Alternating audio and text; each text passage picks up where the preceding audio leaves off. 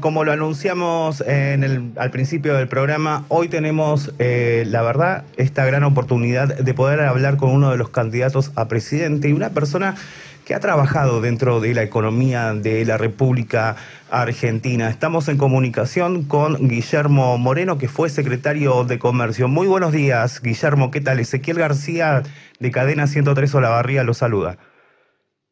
¿Qué tal? ¿Cómo estás, Ezequiel? Un placer hablar contigo. ¿eh? Bien, eh, la verdad uno se pone nervioso ante estas notas para, para tener una persona con, eh, con tu renombre. Guillermo, has venido hace aproximadamente un mes, has visitado lo que es la ciudad de Olavarría, acompañando a Alan Aguirre, un precandidato a intendente aquí en la ciudad de, de Olavarría, donde por lo que veo eh, vos estás sumando una juventud, una propuesta de un peronismo más de centro, en mi opinión personal, donde también estás invitando a un debate y donde también estás llevando a cabo distintas propuestas, dando distintos planes eh, para poder subsanar ¿no? esta crisis económica que está sufriendo la Argentina desde hace años.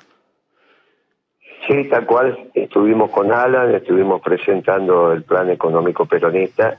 Pero bueno, vos sabés que los peronistas eh, no coincidimos mucho con las caracterizaciones de izquierda, derecha, centro. Me parece que esas categorías eurocentristas no, no explican la realidad de la Argentina, ni de Buenos Aires, mucho menos de la barría.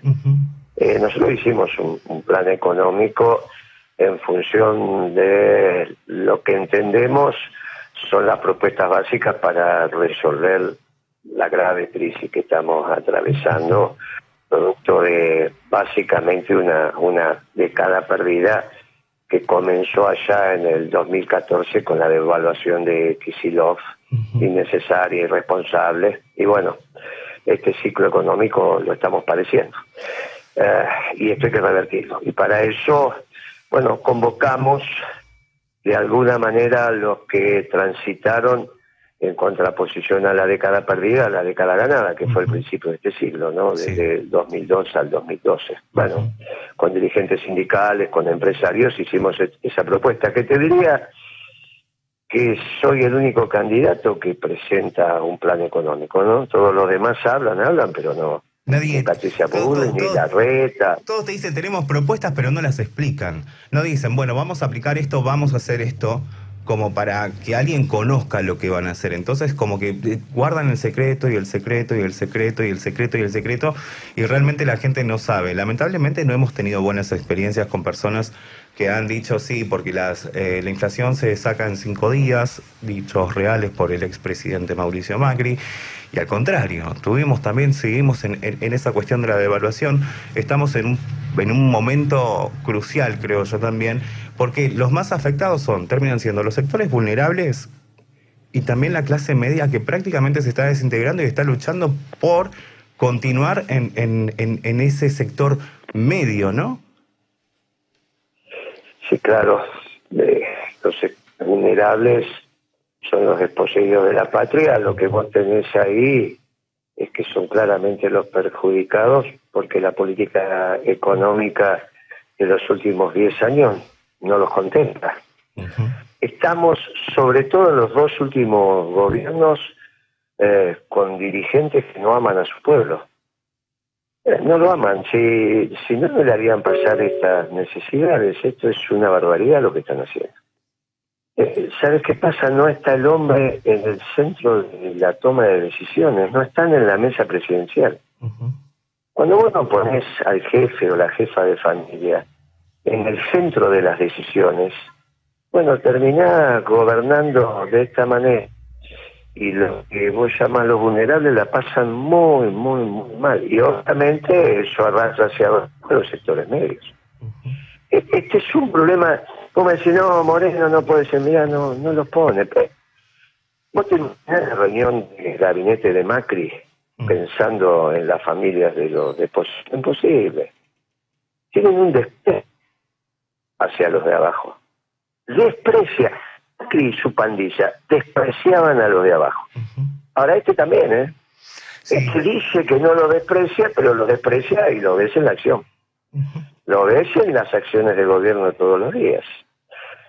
Eh, la política se ha transformado en algo casi sin razón en la Argentina, donde te vuelvo a decir, ni, ni, los, ni la familia ni la comunidad hace parte del núcleo duro de la toma de decisiones. Y entonces te haces un lío bárbaro.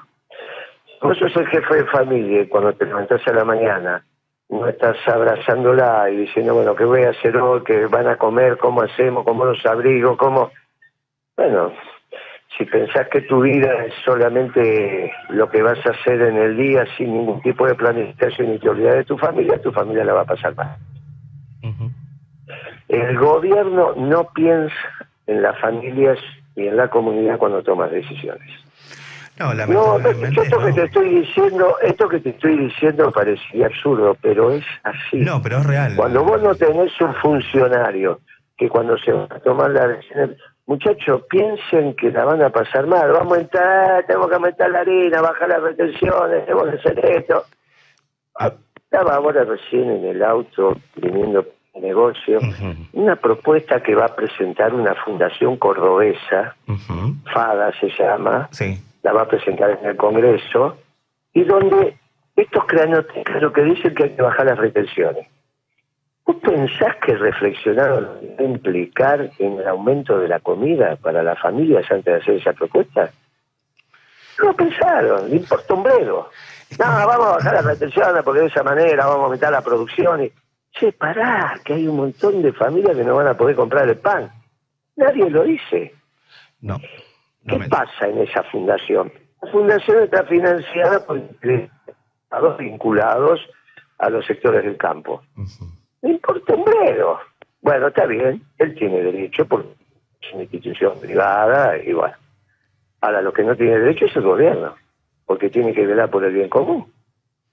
Bueno, ni el gobierno anterior ni este es un concepto que les interese el bien común. Sí, la, verdad que, que termina siendo lamentable porque nunca yo he leído un proyecto donde se diga, bueno, proyecto de emergencia se quita el IVA de los productos básicos necesarios para una canasta básica. Y lamentablemente no, pero nosotros si, el IVA, No, pero eso lo había planteado la baña, eso no sirve para nada. No sirve. Vos quitas el IVA y lo, vos, ¿sabes qué pasa? El comerciante paga IVA. Sí. Entonces, cuando vos le quitas el IVA al producto final, él no puede dejar de cobrar. Lo pagó en los insumos. Esas son medidas de muchachos que las piensan pero no tienen experiencia comercial. Por eso después vienen los empresarios y dicen, no, vamos a ponérselo porque si no, si igual lo estamos cobrando. E, el panadero, cuando compra todos sus insumos, los compra con IVA, ¿estamos de acuerdo?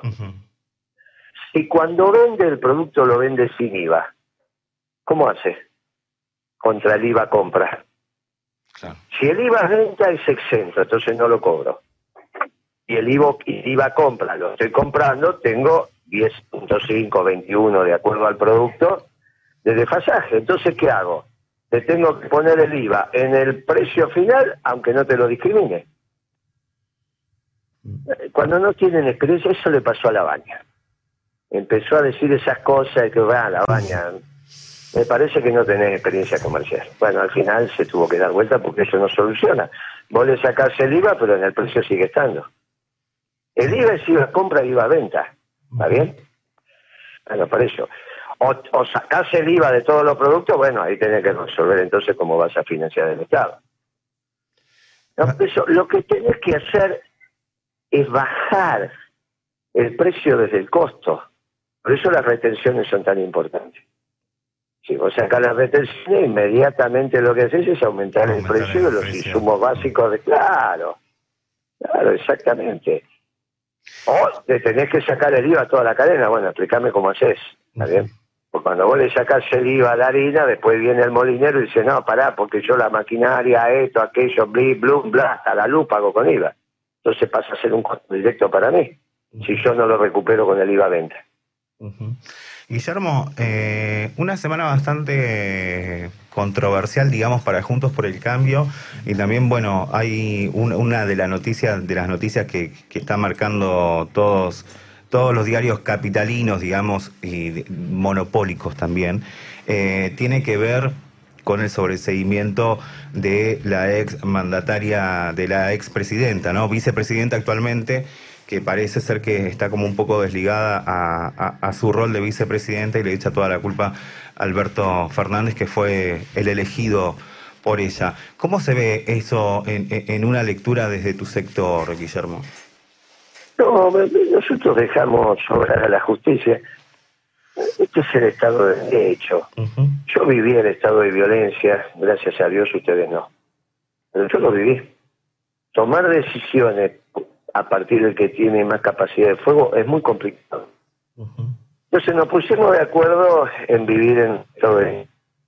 Y la justicia es la que define. Algunos fallos te pueden gustar, otros no te pueden gustar, pero el Estado de Derecho tiene estas características. Esto no significa que todos los jueces sean pros, habrá algunos buenos, otros malos, pero me parece que acá operó un fiscal, operaron los creyentes, y si no hay impulso en un juicio fiscal, desde la fiscalía o desde el sector privado, posibilidad de que avance, así que hizo el juez correcto. Si nadie el juez no está para avanzar, el juez juzga y hay uno que acusa y otro que defiende. Bueno, si el que acusa dice que no acusa, la solución está, el tema está suelto. Y si la tienen que aguantar, no puede ser que cuando vos sos condenado la justicia es independiente y si no sos condenado la justicia es dependiente. Hacete amigo del juez, bueno, tal vez del Martín Fierro, ahora es a los dos lados. ¿eh? Claro. ¿Está bien? Sí, sí. Está para los dos lados. Por lo tanto, me parece que aparte políticamente, yo creo que a los expresidentes hay que dejarlos en paz. Esto va para Isabel, esto va para Dualde, esto va para Macri y esto va para Cristina. Hay que ponerle un manto protector. Todos ellos tomaron decisiones concepto de secreto de Estado. ¿Está bien? Mm. Hablar, vos estás tomando una decisión y de repente te suena el teléfono y te dice, mire, están los espías chilenos haciendo tal cosa, ¿qué hacemos? Y vos tenés que tomar una decisión en ese momento. Esto no es un tema menor que te estoy, que yo te hago un ejemplo. Esto pasa. ¿eh? Están los muchachos este, haciendo y están amenazando, con, y vos tenés que tomar decisiones. Si los tienen que juzgar, que los juzgue la corte. En un juez de instrucción, ¿cómo le va a tomar presidente? Con el juez, un juez de Dolores, con todo el respeto que me merece Dolores. Sí. Le tomó una indagatoria a Macri. Imagínate eh, a Macri, yo algunas veces en mi vida diciéndole vas a pagar la deuda que tenés del correo, no vas a, vas a pagar. No, que sí que tres veces. A la tercera, listo, rescindimos el contrato del correo. Así que es un muchacho que le gusta tomar deuda y no pagarla. Ese lo tuvimos de presidente. ¿Está bien? Te lo digo con fundamento, porque me tocó cobrarle a mí la deuda del correo. ¿Está bien? Che, Macri, ¿vas a pagar? Vas a, a la tercera vez que le dijimos vas a pagar, se terminó el juego. Ahora, un juez de, de, Dolores no le puede tomar indagatoria a un expresidente y el presidente está sometido a los secretos de Estado. Así haya sido Macri, está sometido a los secretos de Estado. Entonces, muchachos, en todos los países normales, esto es la Corte Suprema, que para eso son ministros y están sujetos también a los, a los secretos de Estado. Pueden algún ministro de la Corte hará la instrucción y los otros hacen de tribunal. Pero no que un juez dice, hay que terminarlo con esto. Los cuatro presidentes que tenemos vivos nosotros tendríamos que tendríamos que estar aprovechando su experiencia, ya sea para repetir lo que hicieron mal o no repetir lo que eh, no repetir lo que hicieron mal o repetir lo que hicieron bien. Ahora, en vez de eso los atosigamos, como decía Isabel. ¿Está bien? No tiene sentido. Esta construcción hay que terminarla. Bueno, me parece que este sería un buen punto de arranque. Un buen punto para ponernos de acuerdo. Ponernos de acuerdo de, miren muchachos, si hicieron cosas, listo, ¿cómo no van a estar sometidos a un proceso? Pero hagámoslo normalmente, como corresponde, con la corte. ¿Está bien? Y tenemos cuatro expresidentes ex, vivos. Bueno, aprovechemos esa situación. Actualmente, Guillermo, ¿cuál es la relación eh, que, ves dentro del peronismo? Eh, ha sido o, he tenido yo una lectura un, poco crítica con respecto a lo que va con, la gestión de, masa que, ha realizado mi interpretación y también con la utilización que eh, realizan con los símbolos, los símbolos del peronismo, como por ejemplo lo que es el Partido Justicialista, que prácticamente está manejado por la cámpora, ¿no? Mira, en el caso de Massa, cuando él irrumpió en la escena pública como ministro de Economía, dijimos que era audaz, porque está claro que es un muchacho que no sabe economía. No sabe economía, es verdad. Estudió abogacía, nunca fue dirigente sindical, nunca fue empresario. ¿Dónde va a haber aprendido economía? Nunca, ni en la práctica ni en la teoría. Pero bueno, dio un paso al frente, es audaz yo le dije en ese momento, mira, la línea divisoria entre la audacia y la irresponsabilidad es muy finita. Bueno, está terminando siendo irresponsable. Este viaje que hizo a China, un viaje absolutamente innecesario, se la pasaron más de tres años diciendo que Macri había sido un desastre y con razón, porque lo único que hizo fue endeudarse. Y estos a fin de su mandato, en vez de endeudarse en dólares en, el, mundo occidental, se van a endeudar en yuanes en el mundo oriental. Ridículo, ridículo. Son tantas divisas para la Argentina, los dólares como los yuanes. Ridículo. Un absurdo lo que están haciendo.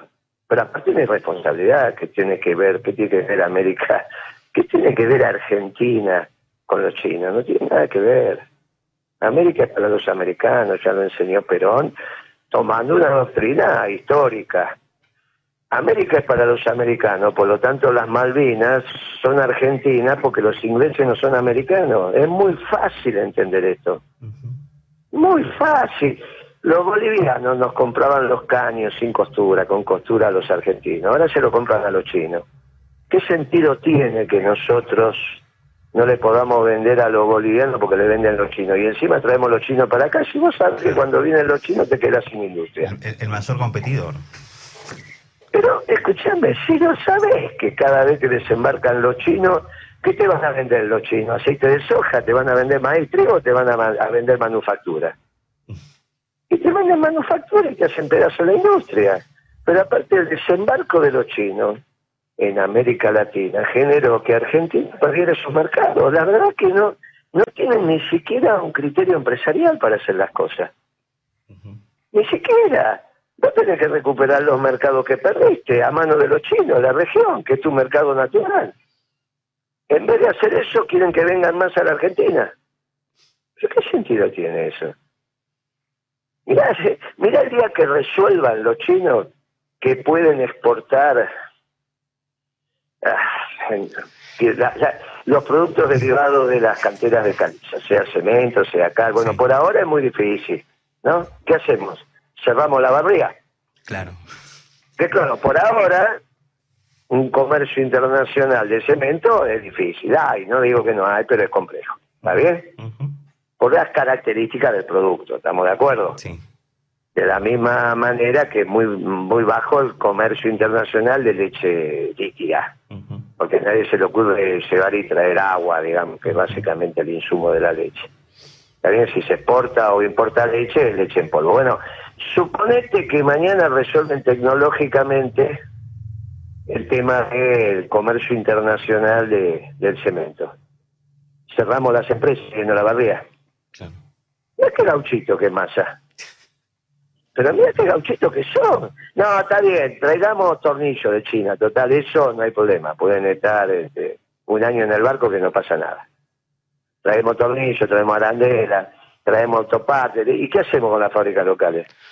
Las cerramos todas. Eso, eso ¿sabes a, qué me hace acordar cuando se destruyó los pasos de la industrialización en la República, en la República Argentina? ¿no? Vos me estás hablando y yo voy a, las propagandas que, había de los comercios que hicieron que se fundan todas las fábricas argentinas que teníamos en uno de los golpes, en los golpes militares. Eh, y tenemos un país. Pero ¿sabés qué pasa? Sí, pero tengamos cuidado, eh, sí, pero tengamos cuidado con eso también. Mm. Tengamos cuidado, porque la gran destrucción de la industria vino después. Obviamente que la dictadura lo que hizo fue genocidio en Argentina yo tengo 50 de los míos que lo tiraron, listo. Pero tengamos cuidado porque si no contamos la historia como no es. y desde la mentira no se hace nada. Entonces, la realidad, la industria argentina se, prácticamente se fue extinguiendo en el proceso de globalización, con la caída del mundo de Berlín y con la erupción de los chinos. Y los chinos no son del 70, ¿eh? Los chinos son de los 90. Son de los 90. Claro. Bueno, por eso, porque si no, viste, mirá, hay que, hay que revisar mucho lo que ha pasado con el desarrollo económico argentino por año. Hay que revisar mucho, hay que revisar. Porque después se construyen frases hechas que no expresan la realidad. Y te lo vuelvo a decir, sobre la mentira es muy complicado. La globalización terminó, tiene la globalización del 89 en adelante. Ya había pasado Alfonsín, es el inicio de Menem, y todo el lío que eso significa. Por eso, cuando vos tenés cabezas globalizadoras en la, en la conducción política, no hay un proyecto industrial detrás. Y en esto hay que decirlo con toda la letra. Hoy Macri y Cristina tienen una cabeza globalizadora. Macri y Cristina. Porque Cristina es un discurso el 25 de mayo sobre que vamos a fortalecer la industria argentina y a los 10 días te manda el hijo a China que si vos querés terminar con la industria de un país, que entren los chinos. Me llamó la atención, ¿no? ¿A qué fue, a qué fue Máximo? ¿A qué fue Máximo, no? ¿En, papel de qué fue Máximo a China? No, no, habrá ido en su papel de hijo de... Pero el problema no es... El problema es la cabeza. Si vos querés industrializar la Argentina, no, pues tu alianza natural no es con los chinos. No. Pero es obvio. Bueno, y entonces... ¿Cómo vas a hacer un discurso diciendo que querés reindustrializar la Argentina y a los 10 días mandás a tu hijo a, China? A los lazos y bla, bla, bla. Están mal. Tienen cabezas globalizadoras. Y este es el problema central que tenemos. Solo Cristina, no, Cristina, Alberto, Massa, Macri, Rodríguez Larreta, todos los que están dando vuelta por ahí yo te lo digo con mucho dolor, ahora lo de Schiaretti. Mm. Parece que era una Córdoba que sea la campeona mundial de la producción de maní. A mí me encanta comer maní y me gusta que sea un productor extraordinario, pero más me gustaba Córdoba como epicentro de la industria metalmecánica argentina, cuando hacían ese torino que el 95% era argentino y éramos un orgullo en el mundo. Casi ganamos una de las competencias más tradicionales del mundo, ¿no? Sí, tenemos un país que tiene que tiene todos todos los recursos, Guillermo. Todos, pero, bueno, ese todo es un tiene problema la, tiene la República Argentina. aquellas personas que podemos viajar eh, y que podemos y que podemos conocer, vemos que tenemos un montón de cosas y yo creo que una de las de las cosas que, que, ahora de repente de a poquito se empezó a reconstruir tiene que ver con el ferrocarril eh, en distintas provincias. Eh, pero vos decís, ¿por qué nos va como nos va? ¿Y por qué estos sectores eh, quedan completamente afuera? ¿Por qué las industrias que tenemos en, la zona de Cuyo, en la zona norte, en la zona sur de la República Argentina, en lo que es Patagonia, lo que es la Mesopotamia, que viven realidades completamente distintas a las nuestras, pero ¿por qué Buenos Aires no crece? Más que, que Buenos Aires, porque la Argentina, ¿no? Entonces, yo lo que te digo, viste, que no es difícil hacer un plan económico. Lo único que hay que hacer es agarrar todos esos elementos que vos acabas de decir y darle coherencia técnica. Porque nuestra especificidad, darle esa coherencia, tenemos que dar nosotros, los empresarios, los sindicalistas, los hombres de la economía. Bien, es muy sencillito, agarrar todo lo que vos acabas de decir y le das coherencia técnica. En Rosario entraban para ahí, cerquita de Rosario. Entraban los troncos y salía un vagón de ferrocarril. Sí. Obviamente, eran de madera, estamos hablando hace casi, qué sé yo, 80 años atrás. Entraban los troncos y salía un vagón. Bueno, se perdió todo eso. ¿Por qué se perdió? Bueno, falta de comprensión de lo que acontecía en el mundo y de la necesidad de cómo se integra una nación. Entonces de ahí a que se empiece a desintegrar, hay un paso. Bueno, fue lo que fue aconteciendo. Ahora eso no se resuelve viajando a China. No, no. Es exactamente al revés lo que hay que hacer. Estamos, estamos buscando en afuera lo que tenemos que mejorar desde adentro y lo que podemos mejorar es desde que adentro. La, es que la contradicción vuelve a ser globalización Tal cual. nacionalista. Y el peronismo, Sí. el peronismo es la cuna del nacionalismo americano. Mm. El peronismo, por eso este, este deberíamos, y por eso lo estamos haciendo, ser el momento del peronismo. Cuando el mundo tiende al nacionalismo nuevamente y se terminó la globalización, Sí. El peronismo es el que debe ordenar, construyendo puentes entre los pueblos, no levantando muros, cómo se resuelve la superioridad conceptual de cuando vos pones un pueblo a trabajar. Y obviamente vos no podés poner un pueblo a trabajar sin manufactura. Y eso no lo vas a hacer porque viajes a China. No, tal Te cual. mando un fuerte abrazo, gracias por tu tiempo. Guillermo, gracias a vos por tu tiempo y bueno, estaremos en contacto para otra nota porque me ha gustado hablar con vos, pero hay muchos temas para hablar sobre la República Argentina y bueno, un gusto poder hablar con vos y que, te, que tengas este contacto con los medios del interior de la provincia de Buenos Aires. Muchísimas gracias. Un abrazo grande, que tengas buena semana. Hasta luego. Así dialogábamos con el precandidato a presidente Guillermo Moreno del espacio de Valores.